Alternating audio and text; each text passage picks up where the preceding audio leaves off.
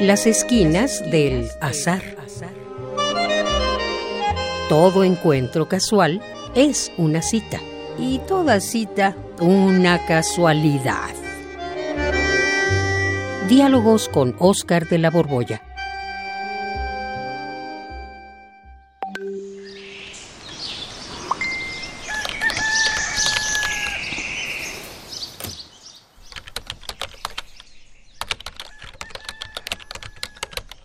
Oscar, buenos días. Estoy aquí en esta reunión con Zoom otra vez, en esta sumisión. Sí, mi querido Juan.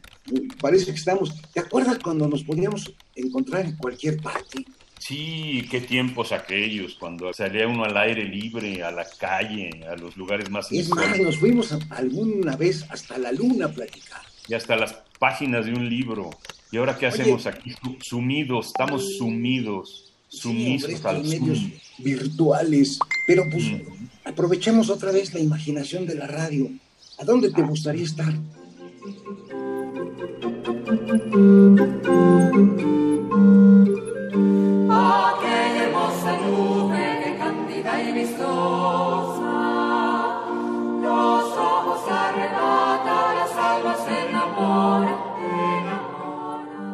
Mira, precisamente ahorita que estamos en pandemia se me ocurrió pensar en otra epidemia, creo que más bien de epidemia, en la época de Sor Juana Inés de la Cruz, que Sor Juana ¿Acá en la Nueva España o en España? En la Nueva España, ¿no? Aquí, aquí con las jerónimas, con las monjas. Precisamente Sor Juana murió cuidando a sus hermanas, cuidando a los enfermos, a las enfermas, en fin. Ah, ¿para qué lugarcito? Yo pensé que te iba a decir un lugar bueno. O sea, que ya elegiste lugar y época. Capital del Virreinato, Nueva España, Sor Juana Inés de la Cruz, siglo XVII. ¿Te parece? Bueno, pongámonos entonces nuestra, pues nuestra vestimenta apropiada. Pues el cubrebocas, no sé si usaban cubrebocas en esa época para estar a tono. No creo que hayan usado cubrebocas. Debe de haber sido una especie de burka o, o algo Ah, que. A lo mejor de ahí viene la burka, fíjate. Sí, ¿verdad? De la peste. De Oye, y una pregunta. Ya Sí. trasladados acá, Ajá. ¿te siguen preocupando las cosas del aquí y el ahora? El aquí De y el ahora. Siglo XXI. Ujú. Eh, de lo que está pasando ahorita. Por eso quería Sí. trasladarme a otra época, pero en la misma condición de epidemia. Pero fíjate, época de Sor Juana.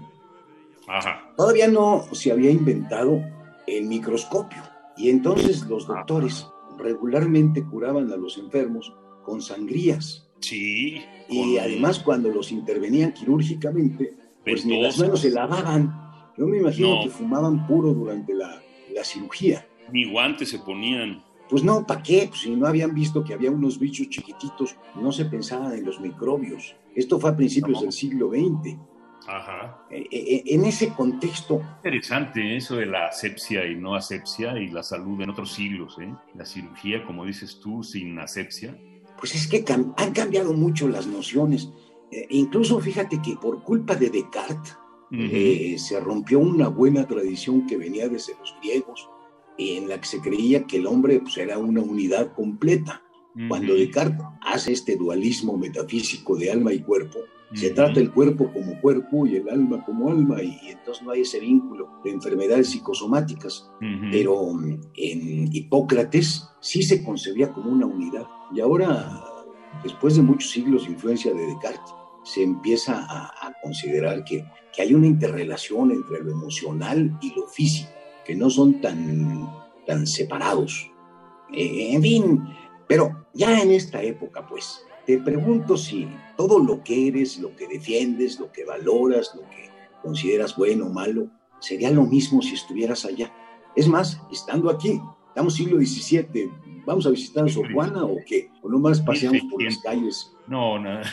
Y qué miedo pasear por las calles con los montones de cadáveres y las fogatas, eh, las piras humanas, más bien, este, quemándose a la gente en la calle, como sucedió en, en la época de la que venimos, el siglo XXI, en Guayaquil.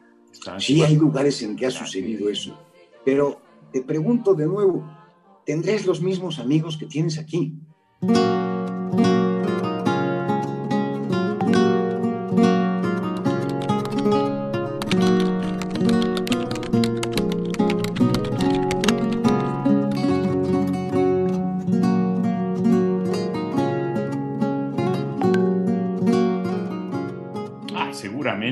Más que vestirían de otra manera, pero pensarían igual que yo y pensarían ellos de su mismo modo, igual que ellos mismos.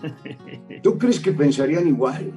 En esencia sí, porque pues, uno decide cómo es, ¿no? En la época que hayas nacido, pero uno decide cómo es, qué hacer, en qué creer. A ver, mi querido Juan, tú trabajaste mucho tiempo bajo la dirección de un maravilloso director que era Luis de Tavira. Ajá. Y tu vocación de, de, de, teatro dependió en buena medida de la gente con la que te vinculaste y luego los ejemplos que encontraste.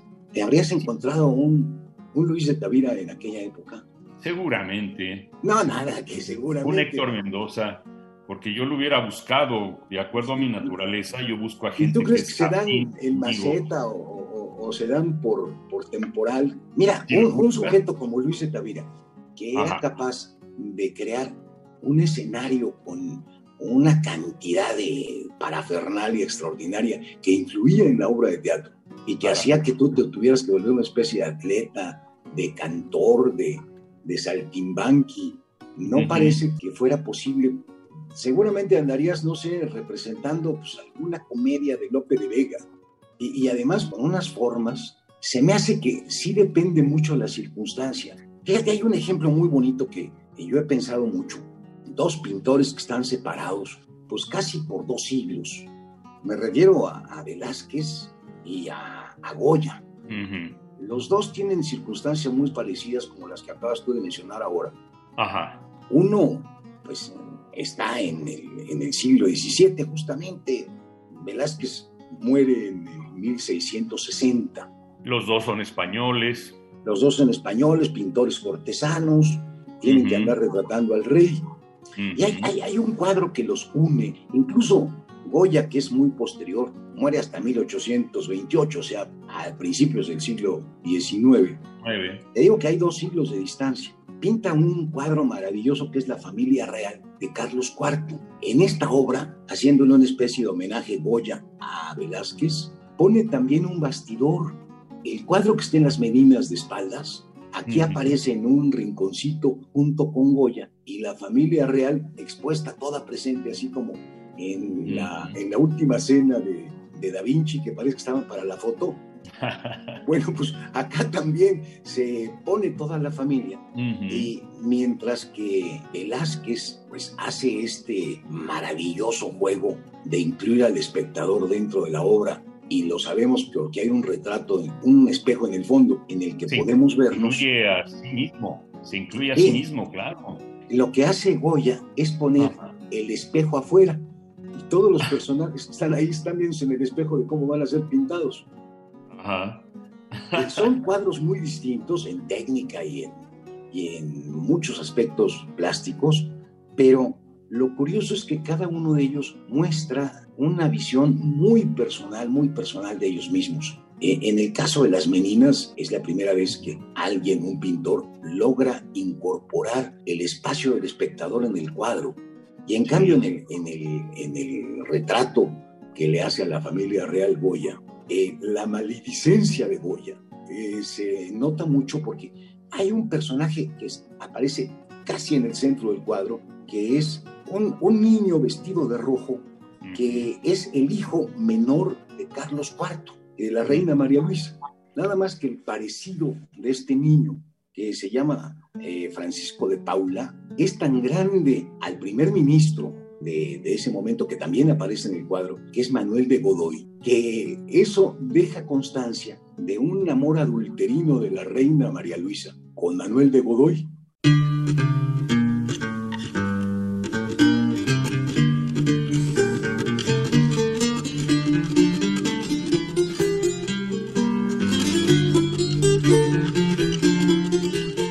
En algún momento, y ese sí nos atañó a nosotros, porque tú sabes que cuando cae Carlos IV por la invasión napoleónica, hay un momento en el que secuestran a Fernando VII, que es el sucesor, y un grupo de eh, leales a la corona quieren promover a, a Francisco de Paula.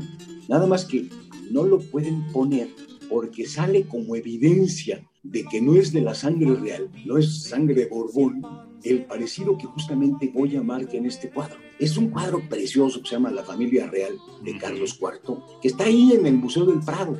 Eh, si no hubiera sido por este detalle de Goya, que fue, te digo, producto de la maledicencia, porque lo hizo con una intención malsana para darle este, cabida a todos los rumores, en una de esas la historia de México habría sido distinta, porque habría habido una especie de sucesor. Hay, hay cosas que van marcando circunstancias muy particulares que son resultado del azar.